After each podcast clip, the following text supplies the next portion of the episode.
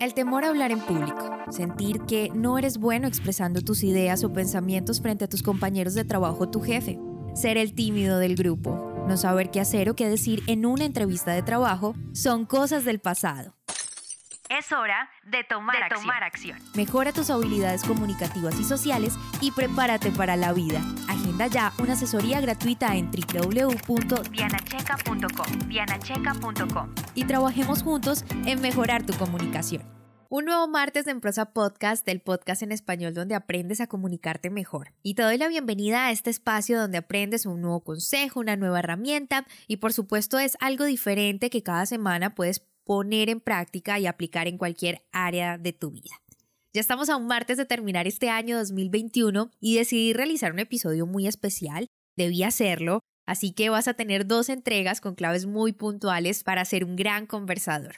Así que te invito a suscribirte si eres nuevo por aquí para que tengas presentes los siguientes episodios y por supuesto la siguiente entrega de este espacio. Como te decía, será un episodio especial porque voy a desmenuzar esa información y te la entregaré con la promesa, escucha bien, de que al finalizar este espacio vas a tener conocimiento de diversas habilidades que te permitirán destacar en tus conversaciones. Y es que conversar es el acto que quizá más practiques en el día sin importar el medio. Y tal vez, solo tal vez, ni siquiera te habías dado cuenta de esto. Pero considerando que la conversación es el instrumento verbal por excelencia que sirve para transmitir información y mantener relaciones sociales adecuadas, es necesario entender el funcionamiento de una buena conversación. Así que en esta entrega voy a revelarte los elementos que debes tener en cuenta para ser ese buen conversador y para hacerlo, los he dividido en tres categorías, el componente verbal, el componente no verbal y el componente paralingüístico. Vamos a desmenuzar cada uno de esos componentes para que seas un conversador de alto impacto. Sin más preámbulo, aquí están los elementos indispensables de cualquier conversación. Número 1. Emisor, receptor y mensaje. El emisor es quien transmite la información, el receptor es quien recibe esta información que acaba de dar el emisor y el mensaje entonces será lo que se transmite en sí, es decir, lo que he llamado información. Número 2. Duración del habla. Está relacionada directamente con la asertividad y podría decirse que a mayor duración del habla, más asertiva se puede considerar la persona. Sin embargo, en ocasiones al hablar durante mucho tiempo puede ser un indicador de ansiedad, así que ten mucho cuidado qué tanto hablas. Lo importante es dar el tiempo adecuado al tema de conversación y permitir que quien tienes enfrente tenga el espacio para responder. Número 3. Retroalimentación. Cuando alguien está hablando, necesita saber si lo escuchan, lo comprenden, le creen o si el público está aburrido. Y se puede hablar también de una retroalimentación asertiva, que consiste básicamente en el intercambio mutuo de señales de atención y comprensión dependiendo del tema de conversación. Ahora, ¿cuáles pueden ser estas señales? Asentir con la cabeza, usar expresiones como ajá, comprendo, entiendo lo que me dices, entre muchas otras.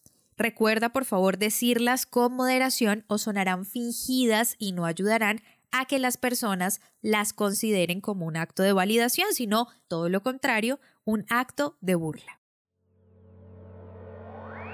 Número 4. Preguntas. Las preguntas son esenciales para mantener la conversación, obtener información y por supuesto mostrar interés en lo que la otra persona está diciendo. ¿Qué sucede cuando no formulas ninguna pregunta? Puedes provocar malos entendidos que son muy comunes. Empiezas a suponer cosas que ha dicho la otra persona porque no preguntas acerca del mensaje que acaba de transmitir. Y otro punto que se produce es la sensación de falta de interés porque normalmente cuando alguien habla se responde con una inquietud o se indaga sobre lo que acaba de escuchar la persona. De esta manera se construye la conversación. Esa es la fórmula mágica. Ahora bien, estos elementos indispensables deben complementarse con componentes del lenguaje corporal que, como lo he mencionado en episodios anteriores, siempre envían mensajes.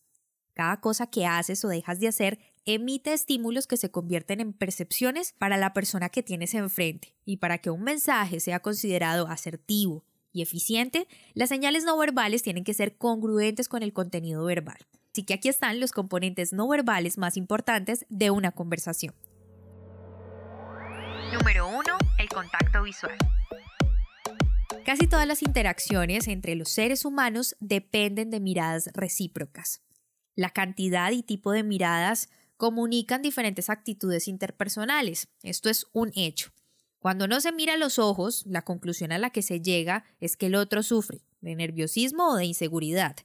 Por tanto, el contacto visual y las miradas son indispensables para abrir el acto comunicativo, además que son una señal bastante asertiva. Número 2. La expresión facial. Muestra el estado emocional de una persona, aunque pueda tratar de ocultarlo. Además, proporciona información sobre si se está comprendiendo el mensaje, se está de acuerdo o no con lo que se acaba de decir.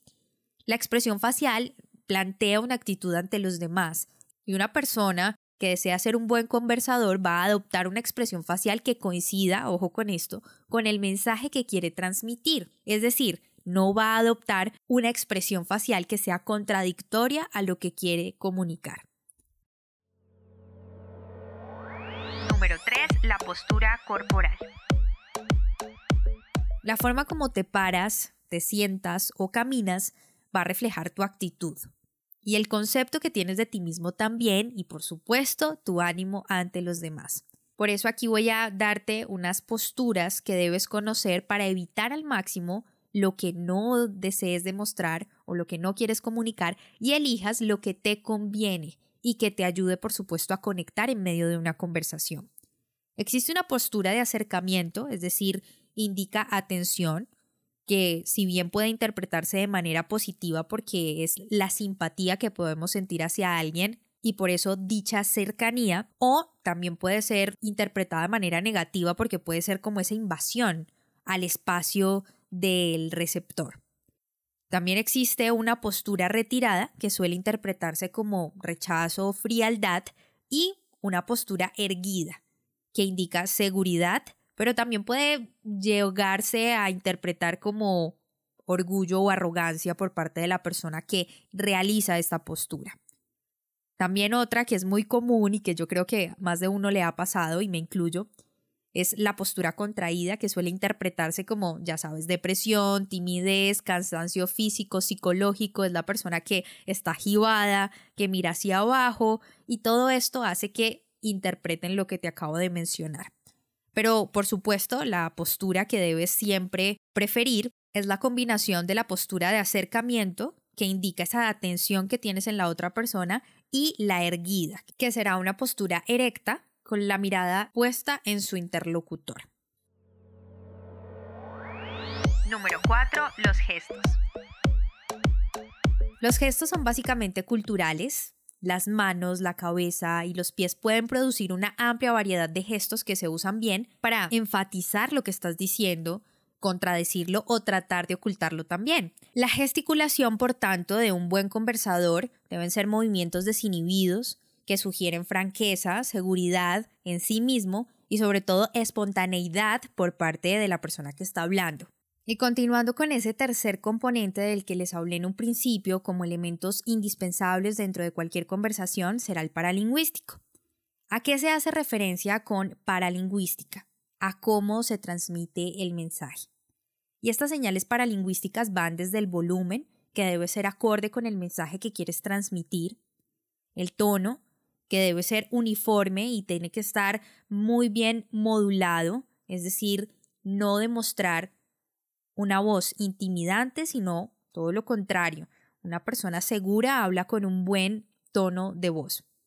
Uno que demuestra seguridad.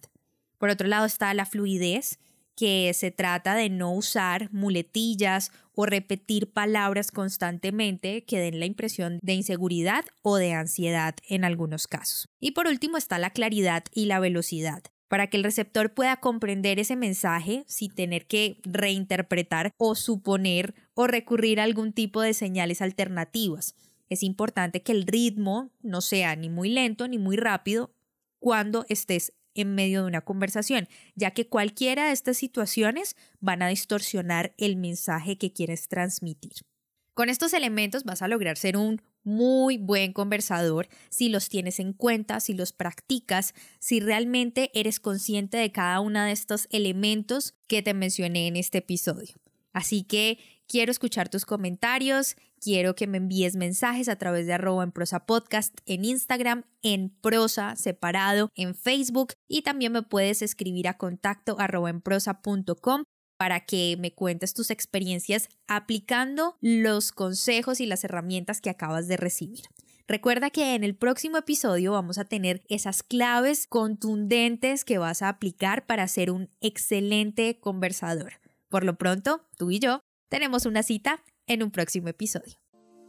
El temor a hablar en público, sentir que no eres bueno expresando tus ideas o pensamientos frente a tus compañeros de trabajo o tu jefe, ser el tímido del grupo, no saber qué hacer o qué decir en una entrevista de trabajo, son cosas del pasado. Es hora de tomar, acción. Mejora tus habilidades comunicativas y sociales y prepárate para la vida. Agenda ya una asesoría gratuita en www.dianacheca.com. Dianacheca.com. Y trabajemos juntos en mejorar tu comunicación.